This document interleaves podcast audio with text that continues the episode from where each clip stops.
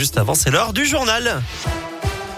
On commence par vos conditions de circulation dans la région. Ça roule bien autour des grandes agglos actuellement. Ce sera calme également pour le dernier week-end des vacances scolaires avec les prévisions de circulation de bison futé qui prévoit du vert tout le week-end et dans les deux sens. Attention, ce sera orange en Ile-de-France, en Bourgogne et dans l'Est demain dans le sens des retours.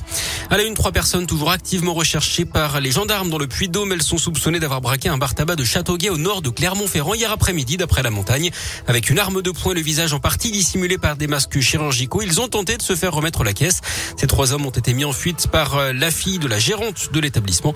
Ils ne sont repartis qu'avec quelques paquets de cigarettes. Un important dispositif a été déployé pour tenter de les retrouver avec notamment un hélicoptère. Mais sans succès, une enquête est ouverte.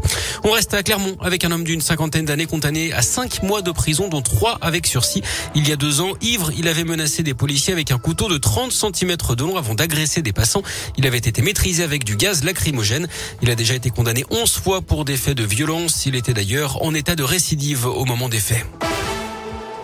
Dans le reste de l'actu en France, cette polémique. En Seine-et-Marne, une femme de 96 ans est restée 30 heures en salle d'attente des urgences avant d'être prise en charge.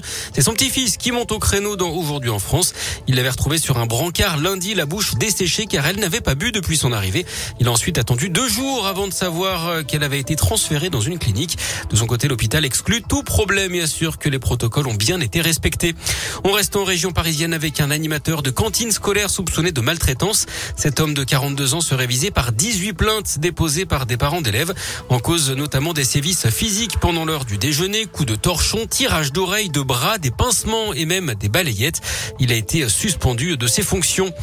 Après la limitation de la déforestation et des émissions de méthane, deuxième gaz à effet de serre au niveau mondial, nouvelle avancée à la COP26 de Glasgow en Écosse. 190 pays et organisations se sont engagés hier à éliminer progressivement les centrales à charbon et d'arrêter de financer la construction de nouvelles centrales nationale. L'actu sport, c'est euh, du foot avec de la Ligue Europa. Ce soir, l'OL reçoit le Sparta Prague à 18h45. Monaco face au PSV à Eindhoven à la même heure.